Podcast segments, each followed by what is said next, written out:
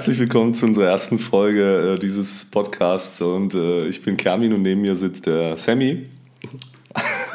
du darfst ihn natürlich, du darfst ihn auch selber vorstellen, ist okay, okay ist okay. okay. Ähm, ja, wir sind ein bisschen aufgeregt, entschuldigt auf jeden Fall, aber ich bin... Äh, das ist unser erstes Mal Ja, also heute. ich bin wahnsinnig froh, dass es heute geklappt hat. Ähm, wir wissen noch gar nicht... Ähm, wie wir eigentlich die, die Themen heute runterkriegen sollen in dieser kurzen Zeit, aber wir versuchen uns da durchzuarbeiten. Ich würde sagen, ähm, Sammy, ähm, du kannst dir mal vielleicht die Frage beantworten, ähm, welcher Teufel uns eigentlich geritten hat, diesen Podcast überhaupt zu machen. Ja, das frage ich mich bis heute noch. Das Ganze hat ja eigentlich mit unseren Projekten angefangen, die wir geplant haben. Wir haben uns so ziemlich jeden Samstag getroffen. Ähm, gab übrigens gutes Essen bei Engel. ähm, ich hoffe es doch. Ja, naja, geht so. Ey, meine Mutter dazu. oh. Ähm, das hat ja eigentlich alles mit unseren Projekten angefangen. Und ähm, bei unseren regelmäßigen Treffen hat sich eigentlich herauskristallisiert, dass wir beide irgendwie so dieselbe Affinität zum Thema Marketing haben. Zum Thema Marketing, zum Thema Startup-Gründung, ähm, wir haben uns über den ganzen Struggle einfach mal ausgetauscht, wie kompliziert es zum Teil sein kann, sich selbstständig zu machen. Ähm, haben natürlich auch über ähm, Unternehmen in der Region geredet, wie denen ihr Marketing aussieht, was gibt es, welche Arten. Und ähm, eigentlich, eigentlich nur daraus. Ja. Ja, absolut. Also ich meine, das Thema ist irgendwie spannend, weil ich ähm, finde, dass, dass wir da irgendwie zusammengekommen sind aus zwei völlig unterschiedlichen Richtungen. Ich denke, wir werden auch gleich kurz erzählen, was wir eigentlich so überhaupt machen. Ähm, und das Besondere an der, an der Geschichte ist einfach, dass ähm, mittlerweile auch gerade so marketingtechnisch gibt es so viele Bereiche, dass man da eigentlich dieses Thema oder diesen Begriff Marketing gar nicht mehr so ähm, zusammenpacken kann in dieses klassische Marketing, sondern ähm, gerade jetzt das digitale Marketing, wie es auch so schön heißt, und auch nicht mehr so Online-Marketing. Es ist ein so breites Feld ähm, mit so vielen spannenden ähm, Sachen. Und genau das Ganze wollten wir so ein bisschen ähm, durchleuchten und vor allen Dingen auch aus der Perspektive der, der Region einfach mal ein bisschen was erzählen, was wir so dazu denken, welche Ideen wir haben und ähm, das einfach so ein bisschen öffentlich teilen. Genau. Und genauso möchten wir natürlich aus unseren persönlichen Erfahrungen berichten, wie das mit, mit der Gründung dann war. Äh, ist natürlich an alle gerichtet, die sich selber mal damit beschäftigt haben oder die sich vielleicht nicht trauen oder denen, ja, denen irgendwie noch das, das i-Tüpfelchen fehlt, um wirklich die Gründung, die Gründung äh, anzugehen. Ähm, da möchten wir auch zum Teil den Leuten die Angst nehmen und aber auch gleichzeitig klar machen, was für eine Verantwortung das eigentlich doch ist. Ja, ich glaube, die, die, die Verantwortung ist ja gewisserweise ähm, vor allen Dingen äh, ziemlich, ziemlich heftig. Ich meine, ähm, geht ja, geht ja auch so ziemlich um, um seinen eigenen äh, Arsch auf gut Deutsch. Ich meine, es geht ja, äh, ist ja nicht so, dass man aus dem Angestelltenverhältnis einfach so mal entscheidet, so hey, äh, lass mir einfach gründen und ähm, ich gucke mal, was passiert, probiere das aus und äh, dann fällt es halt auf die Schnauze. Ich meine, vor allen Dingen, wenn du jetzt ähm, Familie hast oder ähm, nicht nur für, für, dein eigenen, ähm, äh, für, dein, für dein eigenes Leben verantwortlich bist, sondern auch für das deiner Familie ähm, dann ist es definitiv eine Entscheidung, die, die wohl überlegt äh, sein äh, will. Aber bei dir war das doch jetzt wirklich so ein Extrem, du hattest ja einen Job, du warst ja bei, das kann man ja sagen, wo du angestellt warst. Ja, klar. Bei, ähm, beim, im Kesselhaus. Genau, also ich war im, ähm, ja. Äh, genau im Kesselhaus angestellt hast dich neu orientiert, äh, weil du ein bisschen Abwechslung oder was, was neue Herausforderungen gebraucht hast. Genau. Hast dich dann aber kurz nach, dem, nach, kurz nach Annahme des neuen Jobs mhm. für die Selbstständigkeit entschieden. Ja. Hast deinen Job gekündigt, hast im Prinzip null Einnahmen, jetzt mal krass gesagt. Ja, ja also ich meine, also mein, mein, mein Fall war tatsächlich besonders. Also ich ähm, kann ja mal ein bisschen erzählen, so ein bisschen weiter ausholen, was ich überhaupt gemacht habe, vielleicht damit man den Kontext versteht. Äh, also ich war ursprünglich ähm, eigentlich Entwickler, habe ähm, ja, am Anfang mal so Webseiten gebaut, hab, war Frontend-Entwickler, ähm, habe dann ein Jahr als Entwickler auch gearbeitet, ähm, bin dann mehr oder weniger so reingeraten in dieses digitale Marketing, war im Kesselhaus angestellt, besser gesagt für Chameleon, ähm, im Bereich AB-Testing und Personalisierung, haben also Conversion-Optimierung gemacht. Das ganze Thema Conversion-Optimierung, ich glaube, da können wir jetzt ein eigenes Fass aufmachen, will ich jetzt nicht so tief drauf eingehen, aber ähm, um es ein bisschen kurz zu halten, ich habe mich da sehr wohl gefühlt, habe da ähm, ja, ziemlich, ziemlich coole Leute kennengelernt, viel gelernt vor allen Dingen. Ähm, bin heute echt noch dankbar äh, für die Chance, die ich dort bekommen habe. Und ähm, ich habe aber irgendwann gemerkt, so nach ziemlich kurzer Zeit, ich will einfach irgendwie weiterziehen, ich will mir nochmal was anderes anschauen, eine andere Perspektive. Ähm, bin dann eigentlich zu einem Mitbewerber schon gewechselt, ähm, war alles in trockenen Tüchern, habe dann, hab dann meinen neuen Job auch angetreten und irgendwie ähm, nach wenigen Tagen ähm, habe ich irgendwie dann so ein, wie soll ich sagen, ich will nicht sagen Gewissensbisse bekommen, aber irgendwas hat in mir, bei mir im Kopf so ein bisschen äh, eine Idee ist, ist, ist weiter gereift und weiter gewachsen, die ich schon mal hatte, aber mich nie wirklich getraut habe, nämlich so eine Idee, einfach mal selber was zu machen. Und äh, ja, und ich saß dann eben auf der Arbeit oder besser gesagt im Homeoffice ähm, und ja, konnte mich, konnte mich überhaupt nicht auf meine eigentliche Arbeit konzentrieren und äh, war, irgendwie, war irgendwie die ganze Zeit abgelenkt von dem Gedanken, ähm, einfach selber was zu starten. Und dann saß ich abends ähm, an, am nächsten, nächsten Wochenende oder am Wochenende drauf, saß ich abends bei, bei Freunden, wir haben Football geschaut und, und äh, dann haben sie mich so gefragt, so hey, wie ist eigentlich dein neuer Job? Und ich habe gesagt, hey, ist eigentlich ist nice, also ich äh, verdiene gutes Geld, es macht Spaß, ähm, die Kollegen sind super nett, ähm, stehen viele Sachen an, die, die auch ziemlich interessant irgendwo waren aber ich werde wahrscheinlich kündigen. Ja, und, und, dann, und, und dann, dann, haben mich alle so ein bisschen doof angeschaut, so, hey, wie, du, du willst kündigen? Ich meine, bist, bist du bescheuert?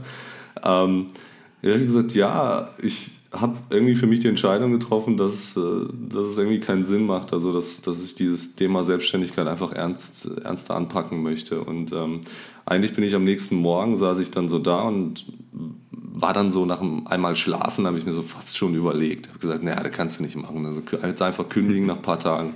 Schaust dir doch einfach mal an, nimmst es mit, nimmst die Erfahrung mit. Ähm. Und dann saß ich echt da und habe gedacht, hey, irgendwie ist doch unfair. Also unfair mir selber gegenüber, weil ich nehme wahrscheinlich die Arbeit nicht ernst und unfair meinen Kollegen oder meinen Vorgesetzten gegenüber, die sich darauf verlassen, dass ich meinen Job richtig mache. Und ähm, ja, und da habe ich gesagt, okay, kannst du es nicht machen, jetzt, jetzt, musst du, jetzt musst du das Ganze beenden. Ja. Und dann habe ich einfach tatsächlich äh, einfach gekündigt, ja. Und ähm, Krass. ich war, ja, wie gesagt, von heute auf morgen. Ähm, ich habe mich eigentlich gleich, gleich darum gekümmert, okay, was, was sind jetzt die nächsten Schritte, was muss ich machen? Und ähm, um jetzt, um jetzt diesen, den Weg in die Selbstständigkeit dann ähm, ja, zu starten. Heftig. Ja. Man hat natürlich dann immer noch so ein bisschen dieses, fuck, was denken die anderen oder wie könnten die jetzt über mich denken? Klar, man soll eigentlich das machen, äh, was man für richtig hält und auf diese, äh, ich sag mal, Außenwirkung ähm, ganz grob gesagt scheißen und einfach durchziehen. Aber wie war das bei dir, als du deinen, deinen Kollegen dann gesagt hast, hey, ich, ich mache mich jetzt komplett selbstständig? Äh, ist tatsächlich, ich meine, als ich es auch meinen Kumpels gesagt habe, also als ich wirklich die Entscheidung dann äh, durchgezogen habe und nicht nur so angekündigt habe, ähm, war dann auch erstmal so, hey, wow, krass und so, ne, bist du bescheuert eigentlich? Mhm. Und ähm, ich muss aber ehrlich gestehen, dass, ähm, ich weiß nicht, woran das lag, aber dass, dass eigentlich die, die Reaktion eher positiv war. Ich meine, ich bin ja auch, äh, bin ja auch so bei der Family, auch zu meiner Mutter und habe das auch mit meiner Freundin so besprochen.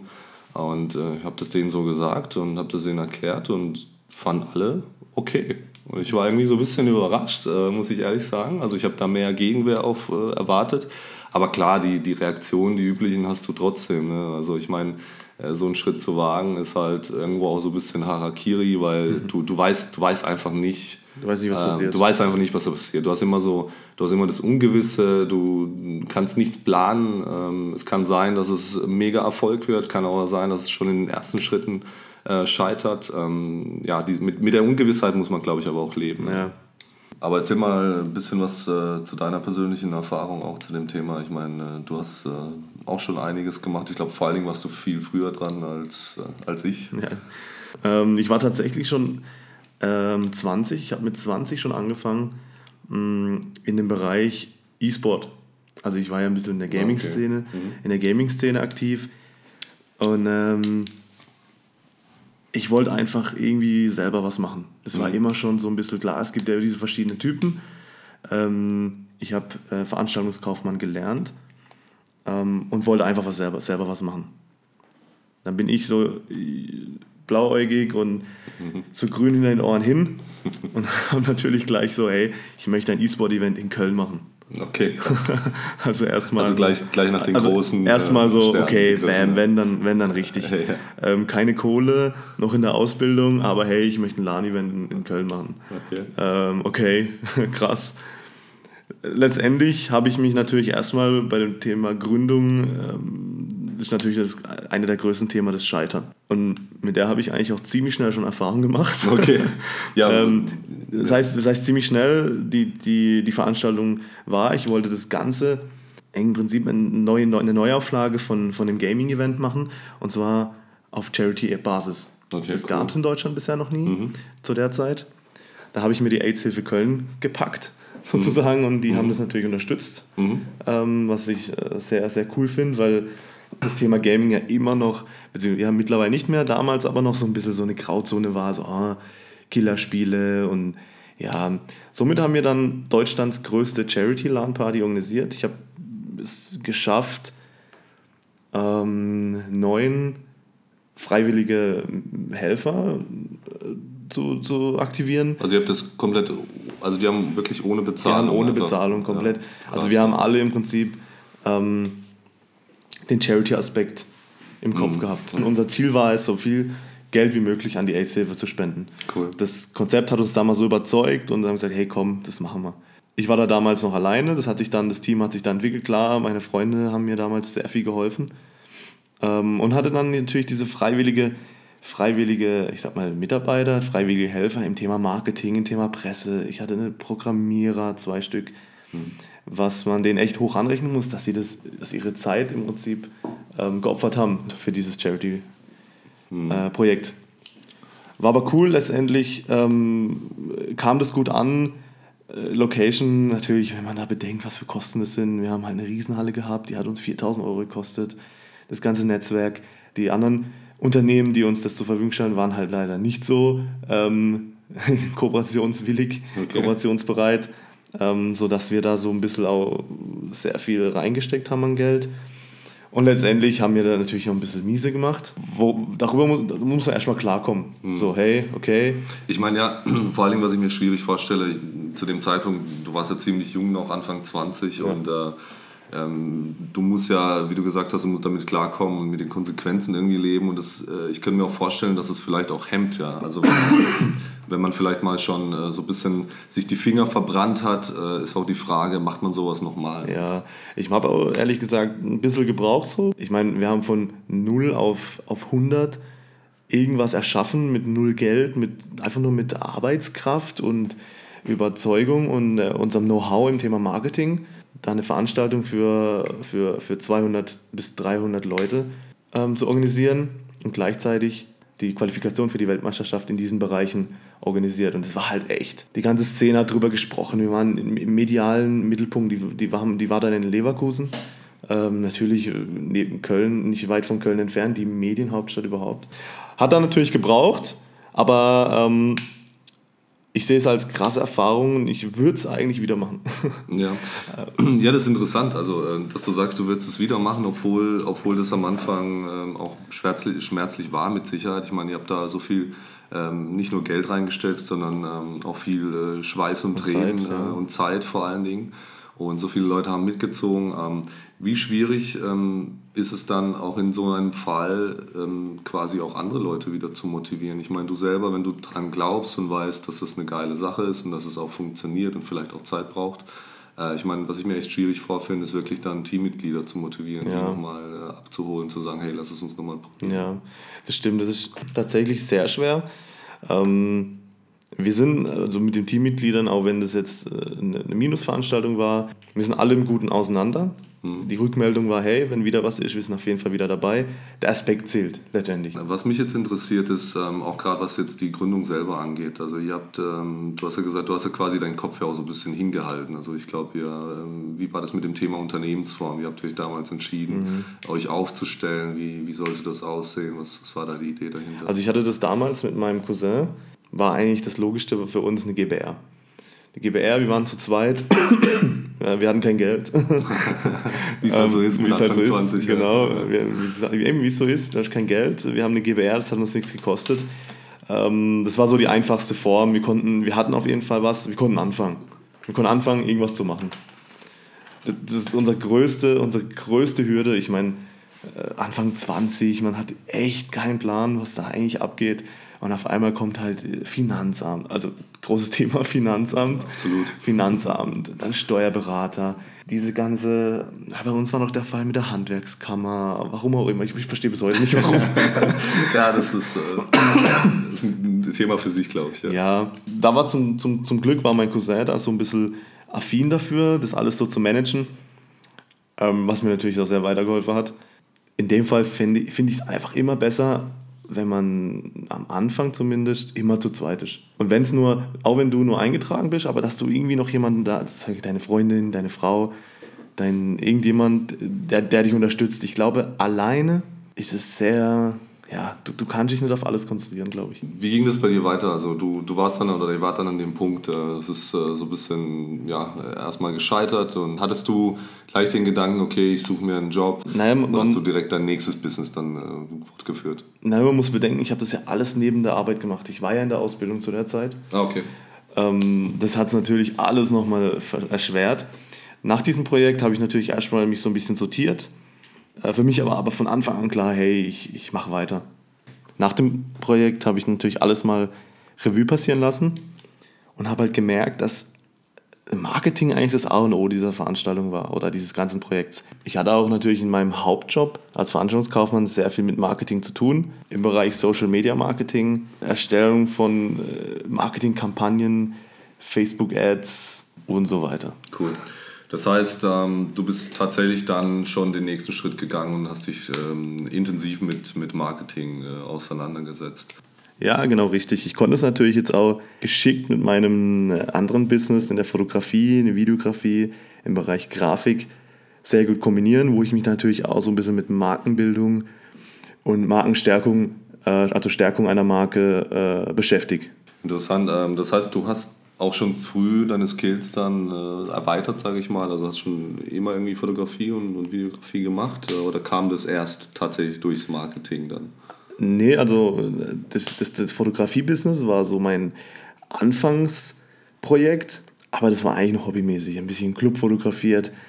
Klar, am Anfang so brutal viel Kraft und Energie und Zeit reingesteckt für etwas, wo du eigentlich kein Geld verdienst da haben wir auch schon drüber gesprochen oder angedeutet mal, dass ähm, das Thema Geld ja nicht die, die Hauptrolle spielen darf oder nicht das primäre Ziel sein Nee, darf. das stimmt. Es ist klar, ein wichtiger Bestandteil, aber ein noch wichtigerer Bestandteil ist, dass du, dass du deine Skills aufbaust. Und das ist natürlich ein krasser Mehrwert. Also, mhm. ja. Ja, ich finde äh, gerade mit den, ähm, zu dem Thema, du hast ja gesagt, du hast eine, du hast eine Ausbildung, glaube ich, gemacht. Genau, ja. genau und äh, auch vorher Abitur gemacht. Genau, ja. Äh, und das Spannende ist doch, äh, erzähl mal ähm, aus deiner Perspektive, hast du jemals in deiner schulischen Laufbahn, in deiner Ausbildung, ähm, wurde jemals das Thema Gründung behandelt? Ja? Hat man dir da irgendwie Instrumente in die Hand gegeben, ähm, mit, äh, die dich später die dir irgendwie was gebracht hätten, um, um das Thema Gründung, äh, um dein Business aufzubauen? Überhaupt gar nicht. Also ich war schon während, während dem Abitur habe ich schon mich selbstständig gemacht. Da war eben dieses LAN-Projekt. Ich habe mich da ein bisschen vorbereitet. Aber schulisch gesehen gar nichts. Also du, dir konnte auch keiner irgendwie jetzt da weiterhelfen oder das wurde in keinem Wort behandelt, wie das ablaufen kann. Vor allem, vor allem in dem, wenn du dein Abitur machst, vielleicht ein Studium anstrebst, vielleicht irgendwann mal, ähm, klar, im Studium lernst du es vielleicht, wenn du BWL studierst oder diese Richtung, aber dass du vielleicht dich schon in der, während dem Abi damit, damit auseinandersetzt, hey, ich will mal mein eigenes Business machen. Hm. Ja, ich stelle mir das ziemlich schwierig vor, weil wir hatten es ja so ein bisschen, wir hatten ja ein bisschen davon auch, äh, wie bürokratisch eigentlich so eine, so eine Gründung auch ablaufen kann und äh, dass ihr da auch so ziemlich Struggle hattet und ähm, erstmal euch die ganzen Informationen selber zusammensuchen müsst, musstet. Und ähm, ich meine, man weiß ja, Deutschland ist ein sehr bürokratisches Land. Äh, Unternehmensform war ja eine, eine Sache. Du hast ja vorhin erwähnt, ihr habt eine GBR gegründet. Ähm, zu dem Thema auch mit dem Finanzamt ähm, wäre vielleicht so interessant zu sagen, ähm, wie habt ihr das, äh, das ganze, den ganzen bürokratischen Part, habt ihr euch wirklich dann reingefuchst, habt ihr euch Hilfe dazu geholt oder habt ihr euch wirklich selber alles erarbeitet? Also wir hatten ja gar keine andere Möglichkeit. Wir hatten zwar einen Steuerberater erstmal, was auch wirklich ein Riesenthema ist. Du musst erstmal einen richtig einen guten Steuerberater finden, der dir auch, also bei uns war, wir hatten leider Pech im Steuerberater. Der hat uns dann, wir waren dort, er hat uns wirklich 200, 100, 200 Euro kassiert circa. Wir waren da vielleicht boah, lass es eine Stunde gewesen sein. Natürlich keine Ahnung, wir haben ihn halt durchlöchert, er hat uns Sachen erzählt, die sich mittlerweile mit unserer Erfahrung, die wir jetzt entwickeln, totaler, als totaler Bullshit erwiesen haben. Mhm. Hat uns natürlich zurückgeworfen, keine Kohle gehabt. Natürlich mussten wir uns dann selber da irgendwie drum kümmern und äh, ja, also mhm. hat natürlich Zeit gefressen. Ja, was würdest du rückblickend, würdest du sagen, wo war jetzt der größte Fehler in der, in der Gründungsphase? Oder du sagst nachträglich, war es die Unternehmensform, war es, okay, Steuerberater habt ihr einen Fehlgriff gemacht, das ist immer schwierig, aber was, was war so das, wo du sagst, oh, das würde ich jetzt auf jeden Fall nochmal anders machen oder besser machen? Ähm, anders, vielleicht das Handling mit dem Finanzamt. Das Finanzamt ist eigentlich kein Feind. Klar, Finanzamt will Geld und so. Kommt drauf an, wie du fragst. Ne? ja. Ähm, aber das Finanzamt hilft dir natürlich auch weiter. Du, klar, das sind keine Steuerberater. Wenn du aber den anrufst, immer offen und ehrlich mit denen redest und sagst, hey, meine Situation sieht so aus, ich habe keinen Plan, ich kann mir keinen Steuerberater leisten, mhm. dann helfen die dir. Das war jetzt meine Erfahrung. Im Nachgang. Okay, Davor habe ich, äh, Finanzamt war immer, oh scheiße, Finanzamt. Und mhm. mh, hm, hat es halt so ein bisschen auch, nicht auf die leichte Schulter genommen, aber hat es mhm. halt natürlich auch so ein bisschen als, ja, die helfen dir nicht, die wollen einfach das so haben und ja, wie habt ihr euch geldtechnisch organisiert? Also ich frage mich jetzt, äh, gab es Vorgaben, habt ihr ein Geschäftskonto gehabt? Äh, ja. Musstet ihr zur Bank? Was, was hat denn die Bank dazu gesagt? Ich meine, Bank ist auch ein großes Thema beim Gründen. Auf jeden Fall. Wir haben halt den einfachsten Weg genommen. Wir waren beide bei der, bei der unserer Hausbank, der Sparkasse. Hm. Ähm, da sind wir hin und so, hey, wir möchten da was gründen. Er so, oh ja, hm, zwei so kleine, zwei so kleine Jungs wollen dann ein Geschäftskonto machen, wir voll motiviert, ja dann hat er gesagt, ja, ihr braucht das, ihr braucht einen Gesellschaftervertrag, ihr braucht das, ihr müsst es da alles aufteilen. Und wir so, boah, fuck, Gesellschaftervertrag. Aber das, das ist doch so ein Thema, ähm, ich könnte mir gut vorstellen, das bremst auch so ein bisschen aus. Ich meine, man, man ist motiviert, man hat so eine Idee, man hat, ähm, man hat einen Plan und dann bekommst du letztendlich nur äh, Steine in den Weg äh, gelegt. Ja, also man darf das vielleicht auch gar nicht so als Stein, es ist eine Herausforderung. Steine äh, sind, klar, es sind, es sind Mehrarbeit, du musst dich darum kümmern, aber es ist eine Herausforderung. Wenn du dich einmal damit befasst hast, dann hast du dieses Handling und weißt, wie du damit umgehen musst. Klar, es war eine Herausforderung, aber es war eine kleine Gründung. Ich meine, bei dir sieht es ja anders aus. Du bist ja jetzt komplett selbstständig. Du, das ist ja eine ganz andere Unternehmensform. Was hast du eine Unternehmensform? Ja, und warum hast du dich überhaupt für diese entschieden? Ja. Ähm, Unternehmensformen sind ja tatsächlich so ein bisschen ein spezieller Fall. Also ich habe ähm, hab eine UG gegründet, eine Unternehmergesellschaft, äh, in Klammern haftungsbeschränkt. Das äh, Fun Fact ist tatsächlich, man muss das auch immer erwähnen, rein rechtlich gesehen. Ähm, was ist eine UG? Das wurde mal vor zehn Jahren als, ähm, als Antwort auf diese, auf diese britische Limited ähm, ja, wurde es eingeführt, ähm, ist aber in Deutschland eher so ein bisschen verpönt oder nicht so wirklich gut angekommen.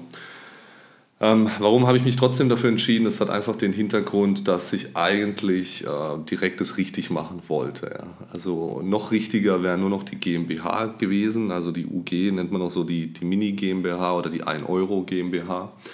Äh, hat einfach den Hintergrund, dass es eigentlich äh, fast so dass, sie, dass die UG fast so aufgestellt ist wie die GmbH, äh, mit dem Unterschied, dass du diese ähm, 25.000 Euro ähm, Einlage, also ein Stammkapital nicht mhm. aufbringen musst. Ähm.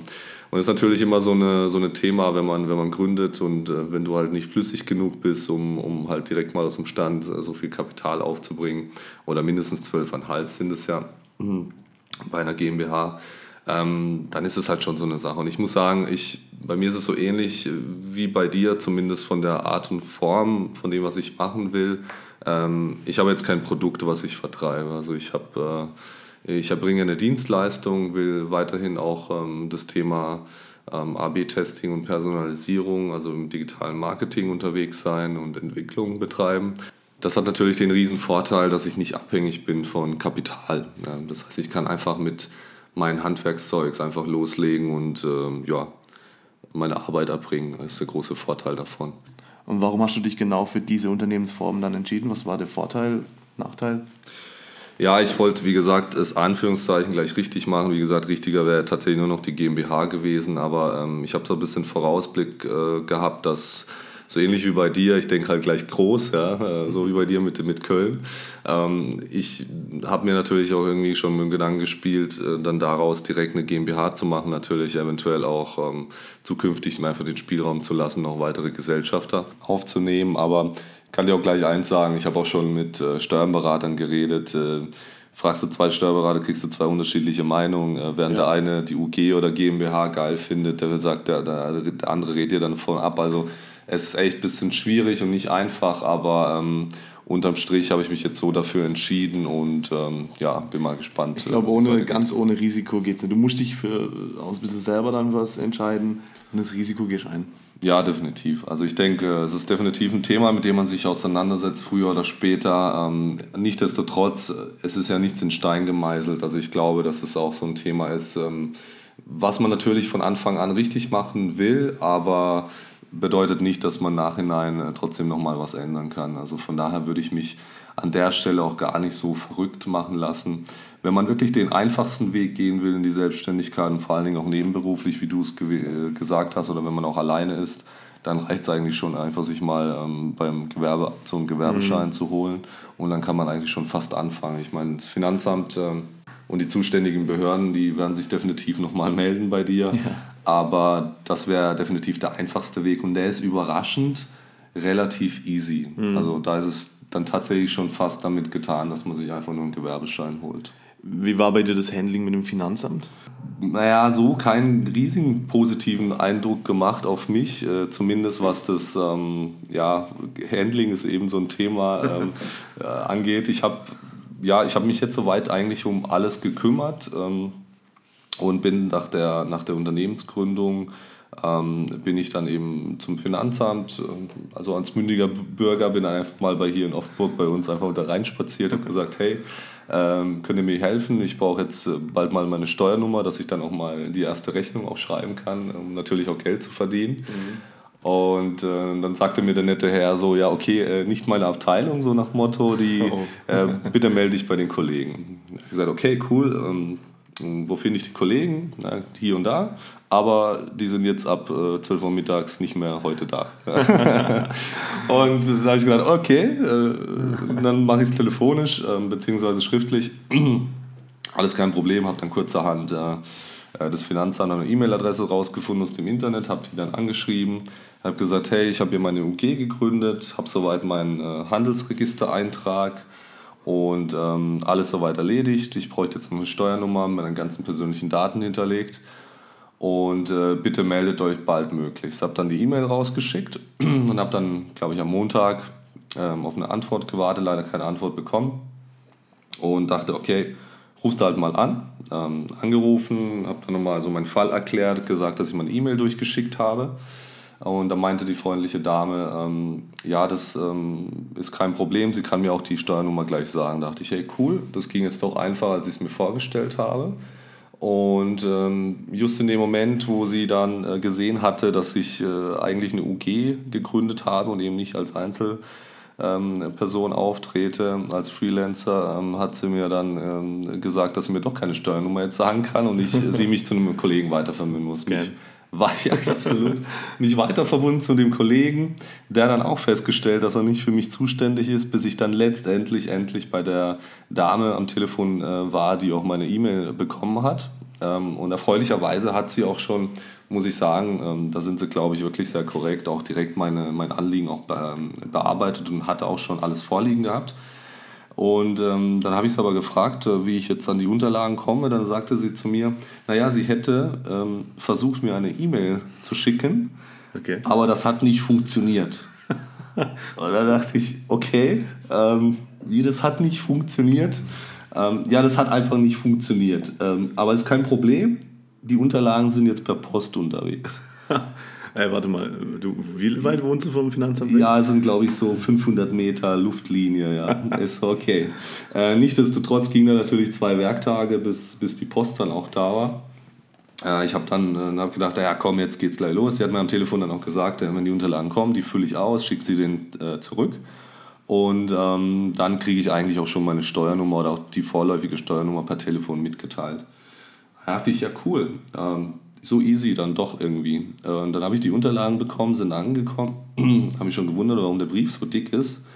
Äh, einmal die Unterlagen äh, rausgeholt aus dem Kuvert und musste mit Erschrecken feststellen, dass dieser Fragebogen, ich habe die Seiten nicht gezählt, aber ähm, ja, so, so eine kleine Bachelorarbeit ist ja. es dann doch. Ja.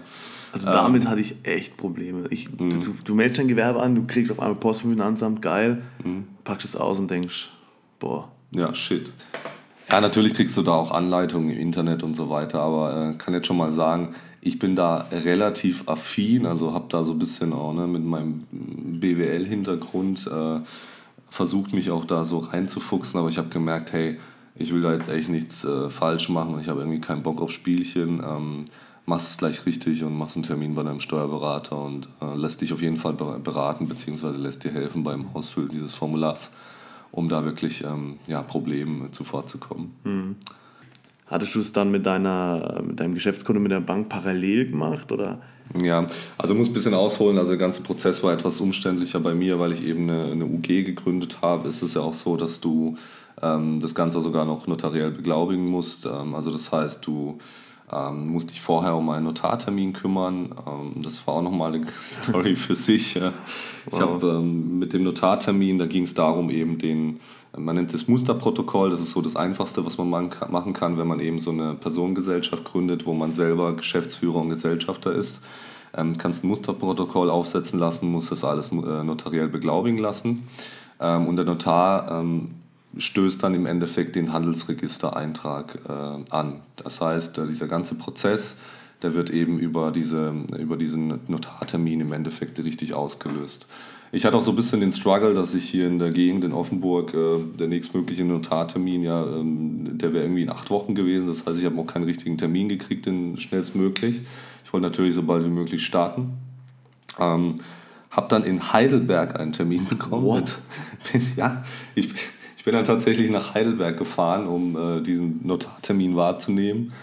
Und für einen Termin, der 20 Minuten, glaube ich, gedauert hat, wo ich zwei oder drei Unterschriften leisten musste und dann wieder abdüsen. Also das war definitiv extrem umständlich aber, und nervig. Aber die wichtigste Frage, mhm. was hat dich das gekostet, der Notartermin?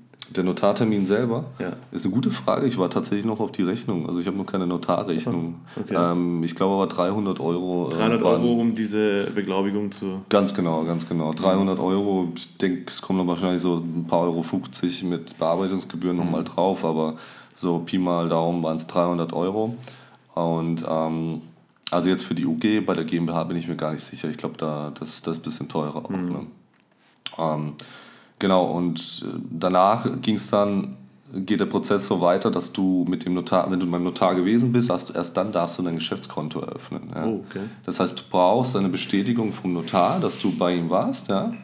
Und mit dieser Bestätigung ähm, gehst du zu, zu einer Bank und diese, die Bank wiederum, ähm, bei der du deine Stammeinlage, also ich habe ein Stammkapital von, ähm, von 2000 Euro ähm, eingezahlt und mit dieser Einzahlung musst du dann wieder zum Notar und erst dann. Wie? Ja. Muss er wieder zurück zum Notar, der muss es wieder beglaubigen, oder? Der muss zumindest ähm, die Information ans Handelsregister weitergeben, ja, also mhm. ans Amtsgericht, ähm, in meinem Fall bei Freiburg. Ähm, das, die Information wird weitergegeben, dass eben diese Stammeinlage getätigt wurde und dass dieser Prozess jetzt sozusagen abgeschlossen ist und dann wird erst eingetragen. Also sehr, sehr umständlich. Oh den, das Glück, was ich aber hatte, ist und äh, zugleich auch gleich eine Empfehlung. Also du, ich habe es anders gemacht als du. Du warst bei deiner Hausbank für, für ein Geschäftskonto. Ja.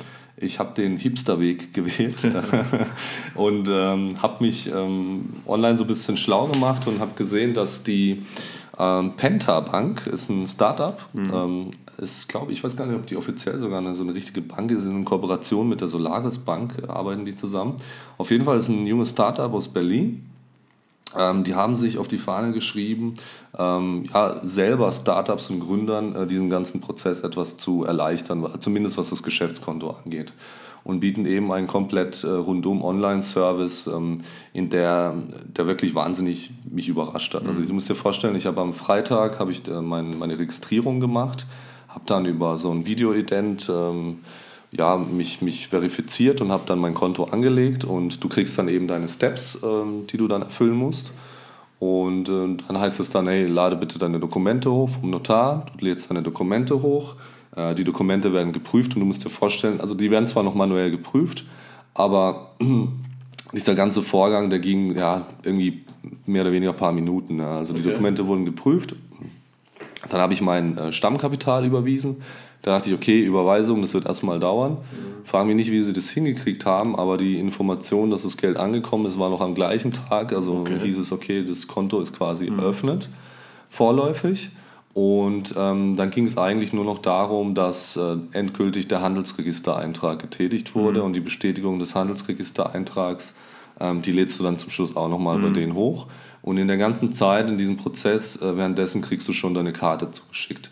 Ähm, als ich das am Freitag angestoßen habe, musst dir vorstellen, war mein Konto am Montag einsatzbereit und am Dienstag hatte ich meine, meine äh, Mastercard, also oh. meine, meine Kreditkarte zum mhm. Geschäftskonto. Also äh, wirklich wahnsinnig Können krasser mal ein Prozess. paar äh, Regionalbanken mal eine Scheibe abschneiden. ja, du, absolut, absolut. Ähm, und vor allen Dingen, du hast halt nicht den Struggle, dass sie dir versuchen, irgendeinen Scheiß aufzuschwätzen oder dir irgendeinen Dreck zu verkaufen. Und zu allem dem, war es auch die mit Abstand günstigste ähm, Bank für Geschäftskunden. Mhm. Ja.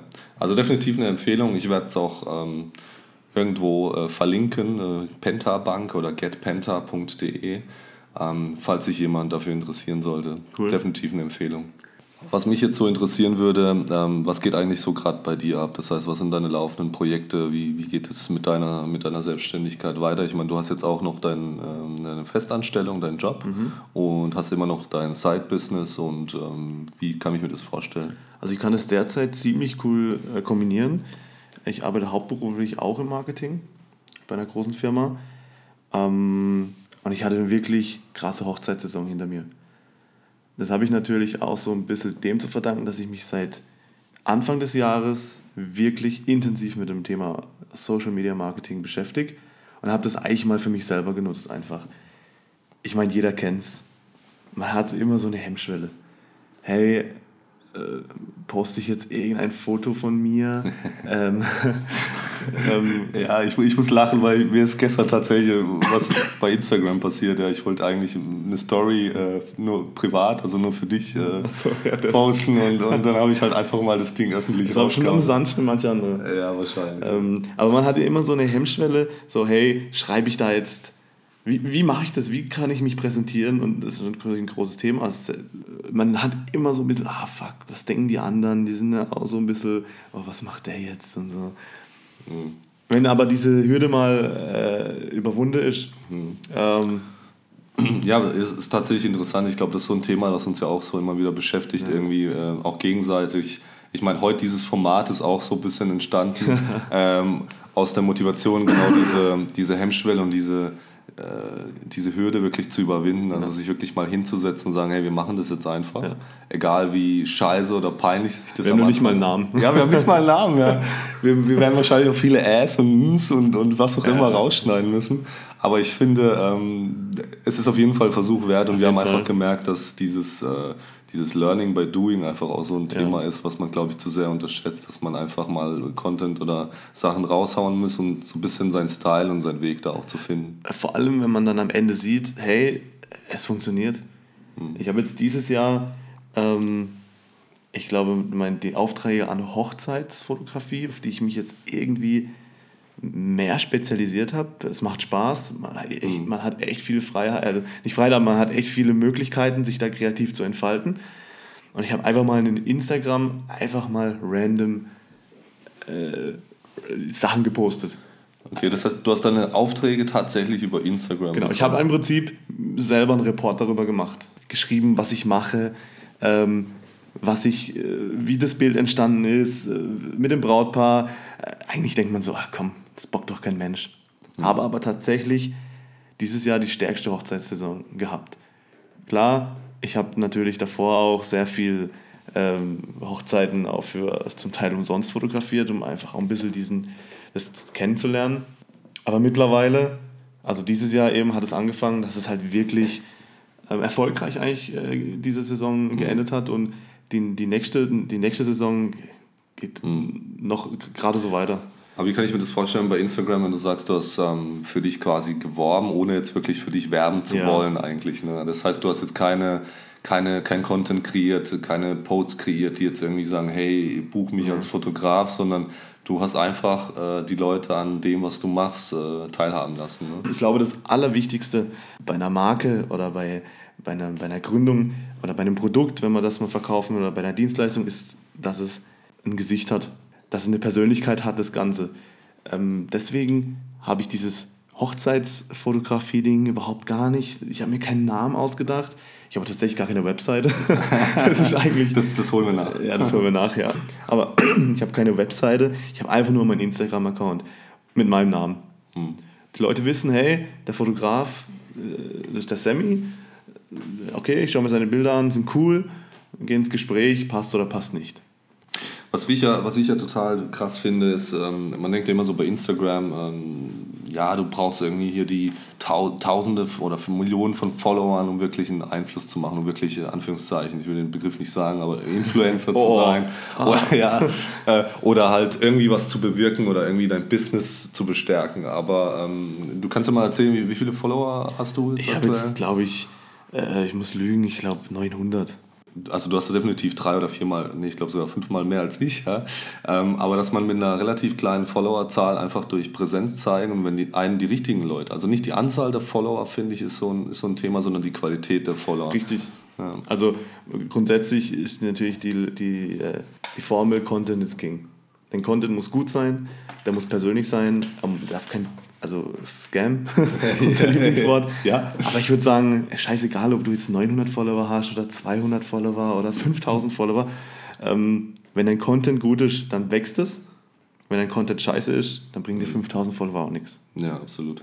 Ja, ehrlich gesagt, ich versuche ja, ich experimentiere da jetzt auch. Also du hast mich eigentlich so ein bisschen drauf gebracht, äh, weil meine, als ich dich damals gefragt hatte, ähm, ich habe dir die Frage ja schon mal gestellt, ähm, woher kriegst du eigentlich deine Kundschaft? Da hast du gesagt, dass Instagram, dass da so viel über Instagram kommt.